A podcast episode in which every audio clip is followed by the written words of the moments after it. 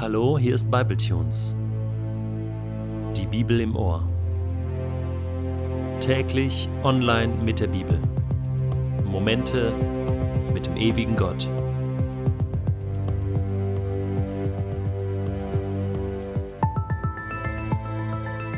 Der heutige Bibletune steht in Matthäus 20, die Verse 1 bis 16 und wird gelesen aus der neuen Genfer Übersetzung. Denn mit dem Himmelreich ist es wie mit einem Gutsbesitzer, der sich früh am Morgen aufmachte, um Arbeiter für seinen Weinberg einzustellen. Er fand etliche und einigte sich mit ihnen auf den üblichen Tageslohn von einem Denar. Dann schickte er sie in seinen Weinberg. Gegen neun Uhr ging er wieder auf den Marktplatz und sah dort noch andere untätig herumstehen. Geht auch ihr in meinen Weinberg arbeiten, sagte er zu ihnen. Ich werde euch dafür geben, was recht ist. Da ging sie an die Arbeit. Um die Mittagszeit und dann noch einmal gegen drei Uhr ging der Mann wieder hin und stellte Arbeiter ein. Als er gegen fünf Uhr ein letztes Mal zum Marktplatz ging, fand er immer noch einige, die dort herumstanden. Was steht ihr hier den ganzen Tag untätig herum? fragte er sie. Es hat uns eben niemand eingestellt, antworteten sie. Da sagte er zu ihnen, Geht auch ihr noch in meinem Weinberg arbeiten. Am Abend sagte der Weinbergbesitzer zu seinem Verwalter, Ruf die Arbeiter zusammen und zahl ihnen den Lohn aus. Fang bei den letzten an und hör bei den ersten auf. Die Männer, die erst gegen fünf Uhr angefangen hatten, traten vor und erhielten jeder einen Denar.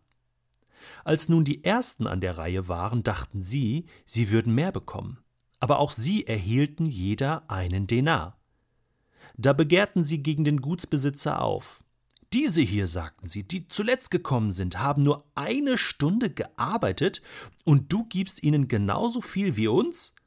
Dabei haben wir doch den ganzen Tag über schwer gearbeitet und die Hitze ertragen. Da sagte der Gutsbesitzer zu einem von ihnen Mein Freund, ich tue dir kein Unrecht. Hattest du dich mit mir nicht auf einen Denar geeinigt?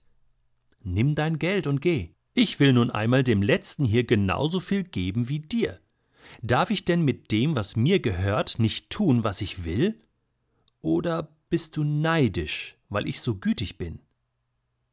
So wird es kommen, dass die Letzten die Ersten sind und die Ersten die Letzten. Ich kann mich noch sehr gut an den Tag erinnern, an dem ich das allererste Mal in meinem Leben Kart gefahren bin. Ich weiß noch genau, wie ich damals dachte, Mensch, ich kann gut Auto fahren, also werde ich ja wohl auch gut Kart fahren können.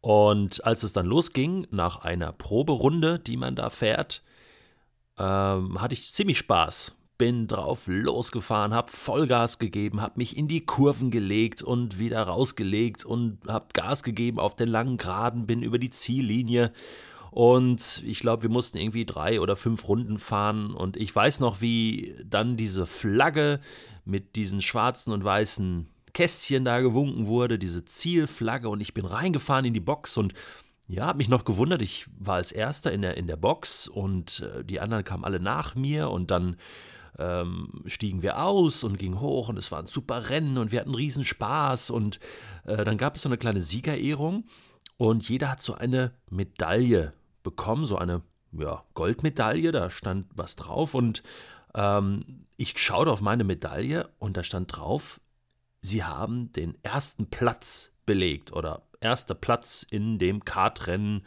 so und so. Das war irgendwo in Frankreich. Und ich dachte, wow, das gibt's ja gar nicht.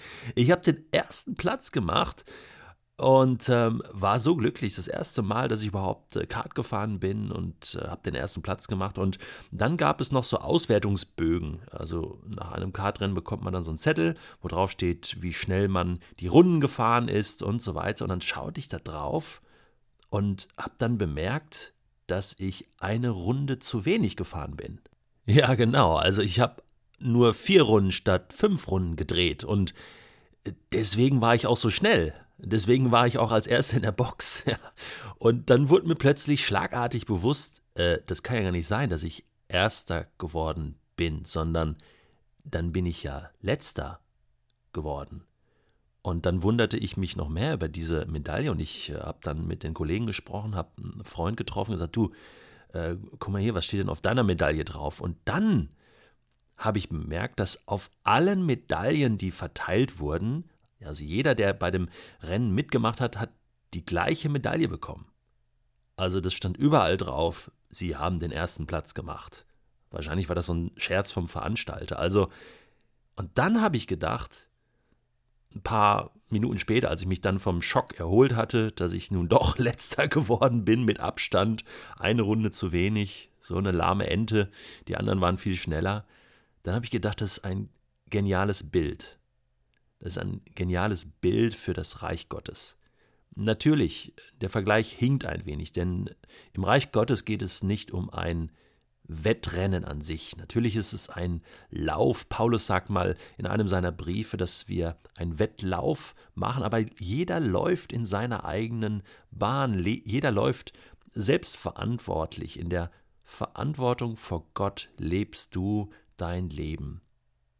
Aber das, was Jesus hier erzählt, das bringt nochmal eine andere Perspektive hinein in dieses Wettrennen, was wir für Gott rennen in diesem Leben nämlich die Perspektive von Lohn und von Güte und von Gnade. Und Jesus sagt, die Letzten werden die Ersten sein und die Ersten die Letzten. Und was er in diesem Gleichnis sagt, ist, dass am Ende bekommt jeder den gleichen Lohn. Das heißt, jeder wird Erster. Ist das nicht genial? Und ja, genauso habe ich mich gefühlt, obwohl ich eine Runde zu wenig hatte und viel schlechter war als alle anderen, habe ich trotzdem eine Medaille bekommen, wo drauf stand erster Platz. Und vielleicht sagst du jetzt, das ist doch nicht fair. Und ja, in diesem Leben ist das auch nicht fair. Und ich finde es auch richtig, dass die Ersten hier auch die Goldmedaille bekommen und die Letzten auch leer ausgehen. Aber im Himmel wird es anders sein. Im Himmel wird es so sein, dass gerecht und fair zugeht.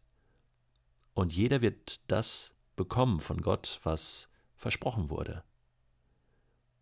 Und das Argument für diese Fairness Gottes ist, dass er sagt, ich bin halt gütig und ich möchte die Letzten halt genauso belohnen wie die Ersten. Oder findest du es etwa nicht gut, dass ich so gütig bin, fragt Gott dich. Ich finde das sehr ermutigend. Ich finde das, ich finde das befreiend, zu sagen, hey, ich kann mein Leben für Gott leben. Ich muss nicht um irgendwelche Preise kämpfen oder mit Ellbogen mich nach vorne kämpfen, um auf einen ersten Platz zu kommen oder einen Podestplatz zu kriegen im Reich Gottes, sondern Gott wird mich belohnen. Gott sieht mein Leben. Und auch wenn ich mich manchmal als letzter fühle und hinterherlaufe, weiß ich, dass Gott mich mit anderen Augen sieht. Ich wünsche dir sehr viel Mut am heutigen Tag, dein Rennen für Gott zu rennen und zu laufen.